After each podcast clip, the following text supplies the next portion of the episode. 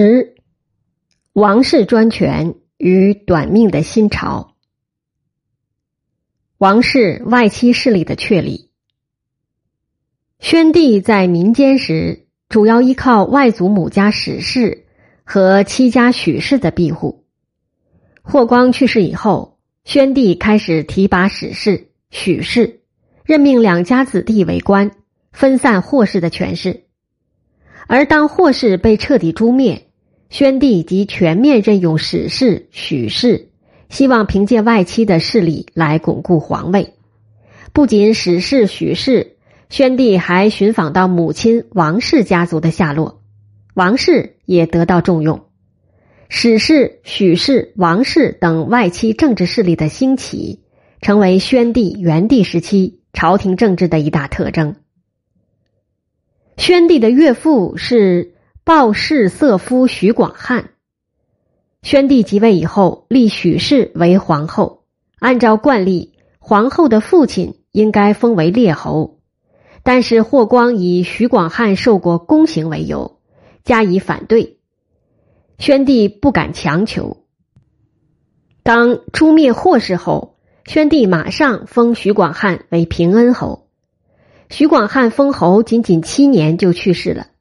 徐广汉没有儿子，宣帝重用徐广汉的弟弟许延寿，让他做大司马、车骑将军，在朝辅政，地位与当年的霍光相当。元帝即位以后，很怀念母亲许皇后，于是封许延寿的二儿子许嘉为平恩侯，延续徐广汉的爵位。元帝还把许家的女儿许配给太子，希望能够延续许氏的权势。宣帝即位时，外祖父史公已经去世，史公有三个儿子，全部被分封为列侯，其中史高最受重用。宣帝临终前任命史高为大司马、车骑将军，让他以顾命大臣的身份辅佐元帝。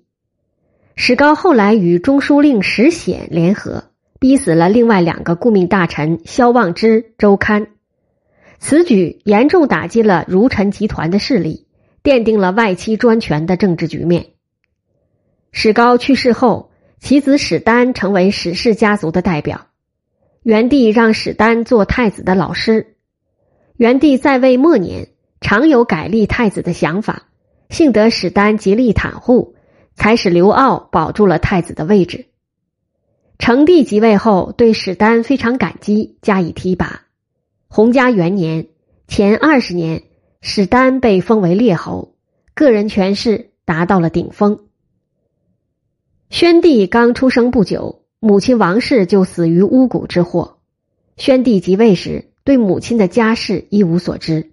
后来经过多方寻找，终于找到了王氏家族的下落。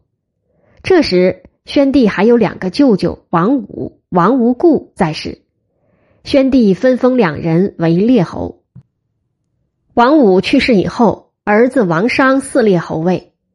王商为人小心谨慎，口碑很好。宣帝觉得王氏家族中只有王商可以委以重任，将其召至身边，重点培养。元帝时期，王商位至右将军、光禄大夫。王商也曾护佑太子，所以成帝对王商十分感激。后来提拔为丞相。除了上述史氏、许氏、王氏，成帝母亲王皇后的王氏家族也迅速崛起，并有后来居上之势。成帝的母亲叫王政君，是魏郡元城县人，今河北省大名县。年轻时以工人的身份被送入太子宫。被太子临幸，此前太子宫中嫔妃无数，然而十余年却没有子嗣。王政君只被太子临幸一次，就怀上孩子。当时宣帝年事已高，得知太子有了子嗣，非常高兴。王政君的儿子一降生，就被宣帝召入宫中抚养。宣帝还亲自给孩子起名为刘骜，对小皇孙喜爱有加。元帝即位后。封刘骜为太子，王政君也被封为皇后。王政君的父亲王进被封为阳平侯。王进死后，大儿子王凤继承爵位。元帝后来有改立太子的想法，王皇后和太子为此惴惴不安。幸得史丹、王商、许家等外戚的势力，才保住了太子的位置。成帝即位，王政君升为皇太后，开始提升王室的地位。先是分封弟弟王崇为列侯，和平二年又把其余的五个弟弟也分封为列侯。这样一来，王进的八个儿子。除了王曼早死未能封侯，其余七个儿子全部成为列侯。王氏一门共有七个列侯，权势盛极一时。成帝即位之初，朝廷大权被两个王氏、史氏、许氏四个外戚家族把持，四个家族共主朝政，难免会发生矛盾。很快，四个家族开始出现利益冲突，政治斗争不断升级。四个家族中。率先失势的是许氏。元帝在位晚年，任命许家为大司马、大将军，让其辅佐朝政，还把许家的女儿选为太子妃。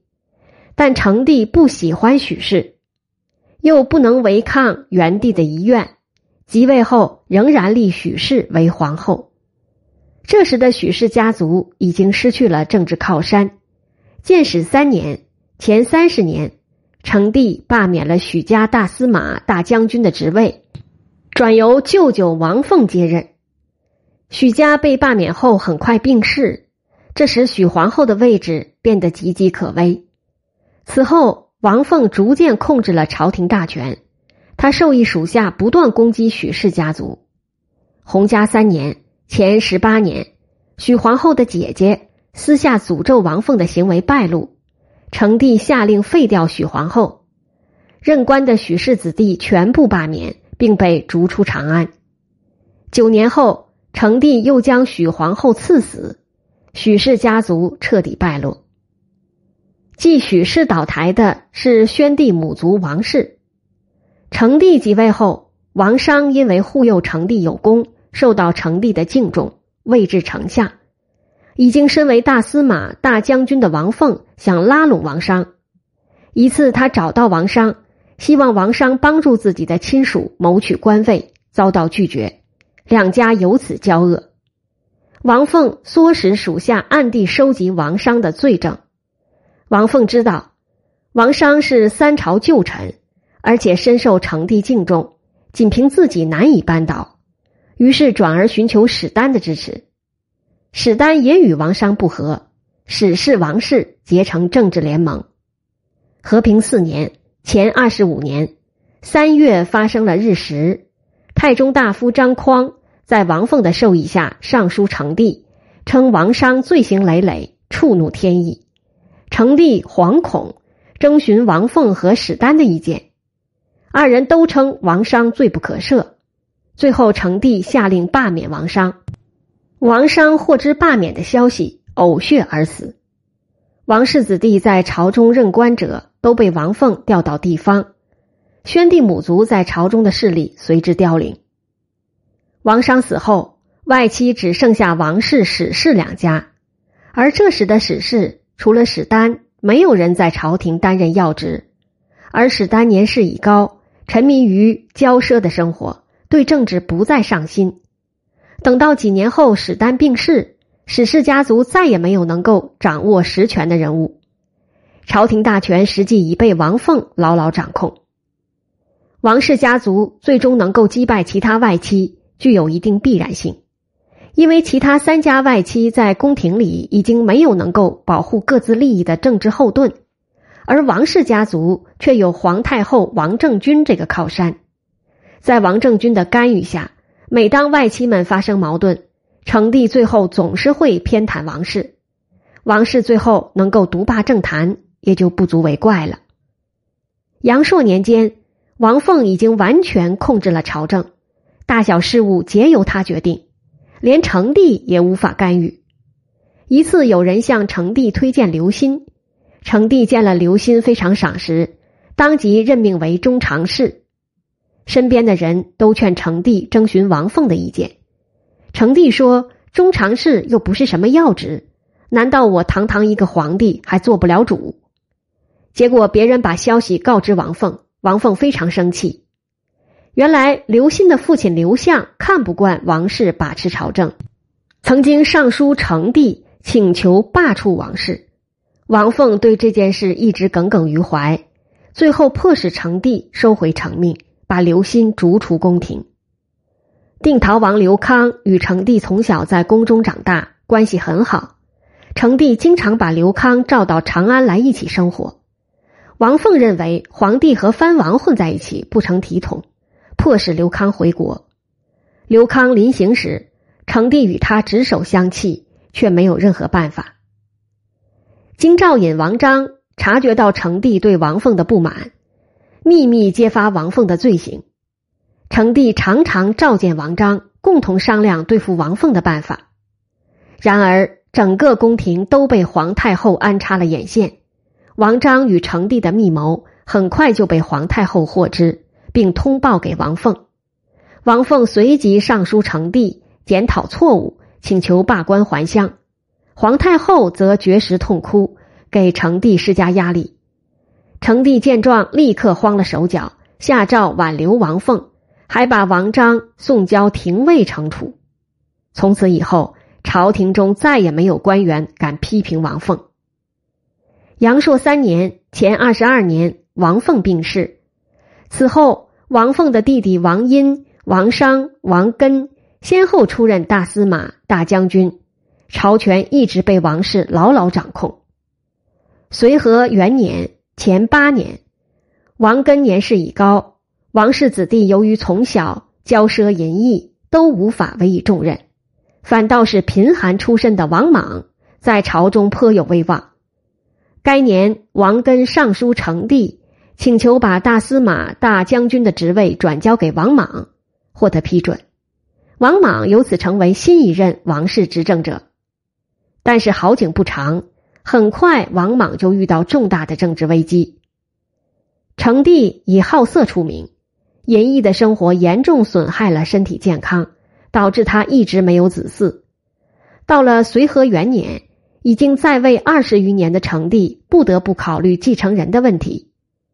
成帝与定陶王刘康关系很好，但刘康已死，其子刘歆继承王位。元延四年，刘歆到长安觐见，成帝见到刘歆聪明机灵，而且熟读诗书，非常喜欢。这时，刘歆的祖母元帝的妃子傅昭仪还在世。傅昭仪安熟人士，看出成帝对刘歆的喜爱，不惜重金买通赵皇后和辅政的大司马、大将军王根，请求二人说服成帝立刘歆为太子。赵皇后和王根觉得拥立刘歆也不失为良策。如果刘歆当上皇帝，一定会报答自己。最后，在傅昭仪、赵皇后和王根的推动下，成帝于随和元年下令立刘歆为太子。刘歆刚刚被立为太子，第二年成帝就病逝了，刘歆成为皇帝，是为哀帝。刘歆的祖母傅昭仪和母亲丁氏也摇身一变，成为太皇太后和皇太后。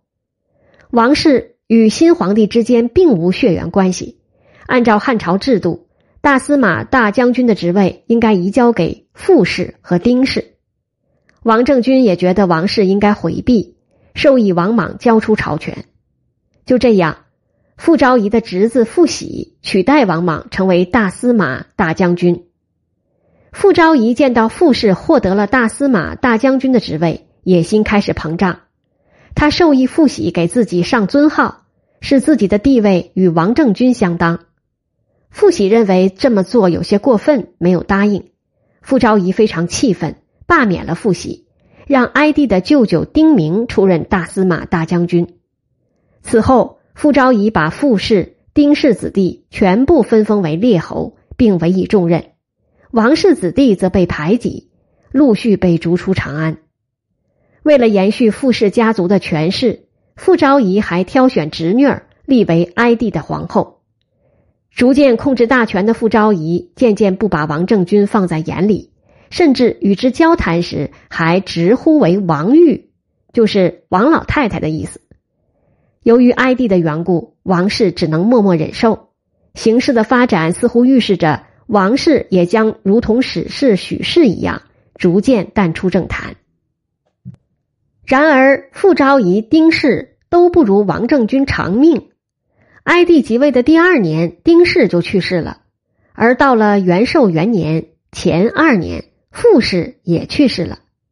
傅氏去世以后，哀帝不愿意再由外戚辅政，而是重用宠臣董贤。董贤原本是哀帝的舍人，相貌美丽，很受哀帝宠爱，两人终日厮守在一起。一次，两人一同睡觉，哀帝醒来后，发现睡在身旁的董贤压着自己的衣袖。为了不吵醒董贤，哀帝命人把衣袖剪掉。这就是典故“断袖之宠”的由来。现在，越来越多的学者倾向于认定哀帝与董贤是同性恋的关系。当时，丞相王嘉和大司马丁明都认为二人关系不成体统。不断上书要求驱逐董贤，哀帝非常不满，借机害死了王家。丁明因为有傅昭仪袒护而未被加害。元寿元年，傅昭仪去世，哀帝立刻罢免了丁明，让董贤做大司马、大将军。董贤哪里懂得执政，只是终日与哀帝厮混。董贤当上大司马不到一年，哀帝突然病逝。大权重新回到王政君手中，王政君即刻召回王莽，取代董贤。王莽控制朝权以后，逼迫董贤自杀，把朝廷中任官的傅氏和丁氏全部罢免，驱逐回乡。为了发泄对傅氏、丁氏的怨恨，王莽下令取消傅氏、丁氏太皇太后、皇太后的尊号，还把两人的陵园夷平。将二人尸骨迁葬回定陶国，吸取了以往的教训，在拥立新皇帝以后，王莽再也不肯把大司马、大将军的职位交给别人，而由自己牢牢掌控。王室有惊无险的度过了哀帝在位时期的政治危机，重新成为独揽朝权的外戚集团。